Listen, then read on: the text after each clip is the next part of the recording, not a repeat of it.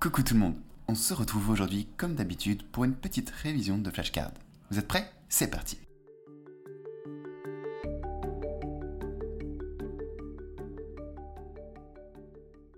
Pourquoi les compléments alimentaires de magnésium sont souvent accompagnés de vitamine B6 et de taurine?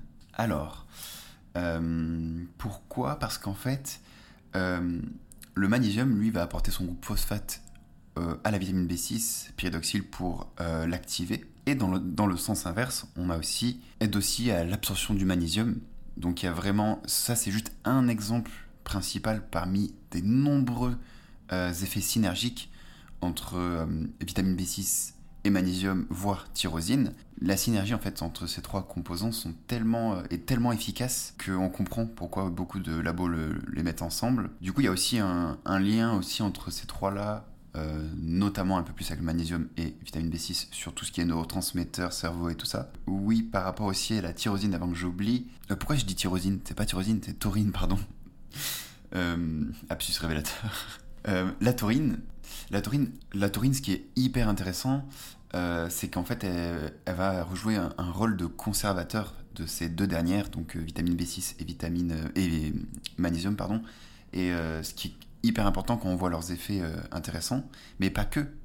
Il euh, y a d'autres synergies. Et sans parler de tous les bienfaits que la taurine peut apporter, comme sur la bile par exemple, elle joue aussi sur le système nerveux avec des, des façons un peu similaires de la vitamine B6 et du magnésium, mais que je connais vraiment pas trop pour pouvoir m'avancer là-dedans. En vrai, il y a tellement d'arguments de, de, de là-dessus que je, non seulement j'en connais, je les connais pas tous, il y en a d'autres qui qui me reviennent pas tout de suite, mais euh, on va en approfondir un peu plus dans la vérification. C'est parti. Donc, la vitamine B6 et le magnésium sont souvent associés car ils travaillent ensemble dans le corps. Voici quelques raisons de cette association. On a principalement la synergie. La vitamine B6 aide l'organisme à absorber le magnésium. Donc, quand ils sont pris ensemble, ils peuvent être plus efficaces.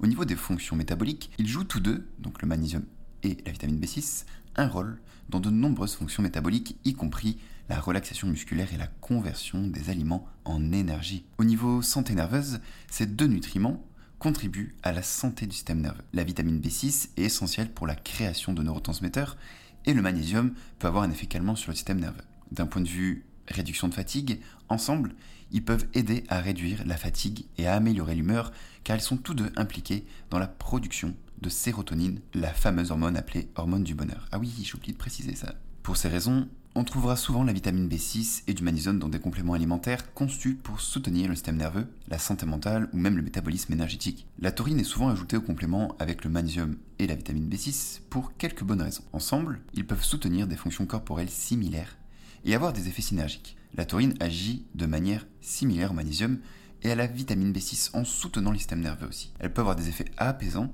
et souvent utilisée pour son rôle potentiel dans l'amélioration de l'humeur et la réduction de l'anxiété. Après, il y a aussi un rôle sur les fonctions musculaires, car le magnésium est essentiel pour la relaxation musculaire, et la taurine a également été associée à de meilleures performances musculaires et à la réduction des crampes, ce qui peut rendre leur combinaison bénéfique pour ceux qui cherchent à soutenir leur activité physique. Niveau cardiaque, la taurine est connue pour ses effets cardioprotecteurs, tout comme le magnésium qui est important pour la santé cardiaque. La vitamine B6 joue également un rôle dans la réduction des niveaux d'homocystéine, qui est un facteur de risque pour des maladies cardiovasculaires comme on l'a vu dans une flashcard si je ne me trompe pas. Par rapport à leur synergie, les trois aident à la conversion des aliments en énergie utilisable. La taurine en particulier est impliquée dans la formation de la bile, essentielle pour la digestion et l'absorption des lipides.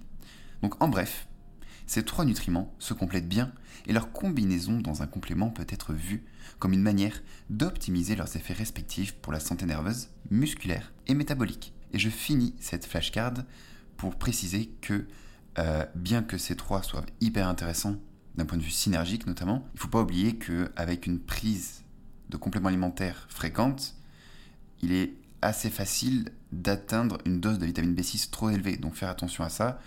Et euh, il y a toujours des, contre-indications, des précautions. Et euh, voilà, je préférais quand même le rappeler pour la vitamine B6 comme, parce que c'est quand même assez fréquent, surtout quand on prend des complexes. Et pour la tyrosine, euh, il y a aussi plusieurs euh, contre-indications. Je ne vais pas rentrer dans les détails non plus ici, mais faire attention aussi au niveau de la thyroïde. Bref, passons à la flashcard suivante. C'est quoi l'indice insulinique et non pas indice glycémique? Alors, l'indice insulinique, c'est un indice qui permet de mesurer euh, la quantité d'insuline dans le sang après la consommation d'un aliment, peu importe lequel. C'est cette insuline qui permet, entre autres, de faire entrer le glucose dans les cellules de façon plus ou moins significative, et, ce qui peut aussi, dans des cas euh, plus rares, malheureusement, euh, créer de la résistance à l'insuline. Et d'ailleurs, j'ai une petite révélation, je vais tout de suite noter de faire une flashcard sur la résistance à l'insuline, qui est euh, bah, très important. bah voilà, je sais pas quoi dire de plus. Vérification. L'indice insulinique mesure la réponse de l'insuline dans le sang après la consommation d'aliments. Imaginons un orchestre, qui est le corps, où chaque musicien, donc les enzymes, les hormones, joue un rôle spécifique pour interpréter une symphonie, qui, elle, est le métabolisme. L'indice insulinique est comme le chef d'orchestre pour l'insuline. Il indique à quel volume, donc la quantité d'insuline, chaque section, donc chaque cellule du corps, doit jouer après avoir consommé un morceau de musique. Donc dans ce cas-là, consommer un aliment. L'insuline agit selon le principe de clé-serrure en se liant à des récepteurs spécifiques sur les cellules pour permettre l'entrée du glucose dans la cellule. Un peu comme pour ouvrir une porte pour laisser entrer les invités. Glucose dans une fête. Au niveau de l'étymologie, le terme indice insulinique vient du mot, comme vous vous en doutez sûrement, insuline hormonale découverte en 1921 et nommée d'après les îlots de Langerhans, entre parenthèses insulaire dans le pancréas et indice signifiant une mesure ou une échelle. Comprendre l'indice insulinique peut aider à gérer le diabète, à contrôler le poids et à prévenir les pics de glycémie, offrant une approche plus nuancée que l'indice glycémique seul. Comme je l'avais dit dans une ancienne flashcard, plus on a d'outils, d'indices qui nous permettent de mesurer, mieux c'est. Donc pour conclure tout ça, l'indice insulinique est un outil précieux pour comprendre comment différents aliments affectent leur niveau d'insuline, permettant une gestion plus précise de la glycémie et de la santé métabolique. C'est quoi l'acétyl L-carnitine Alors, euh, l'acétyl L-carnitine, en fait, c'est euh, un dérivé, une forme euh, modifiée de, de l'acide aminé L-carnitine, qui lui-même, ou elle-même, est est créé par la fusion de deux autres, de deux autres acides aminés pardon, qui sont lysine et méthionine. Pourquoi ajouter euh, un groupe acétyl à la L-carnitine?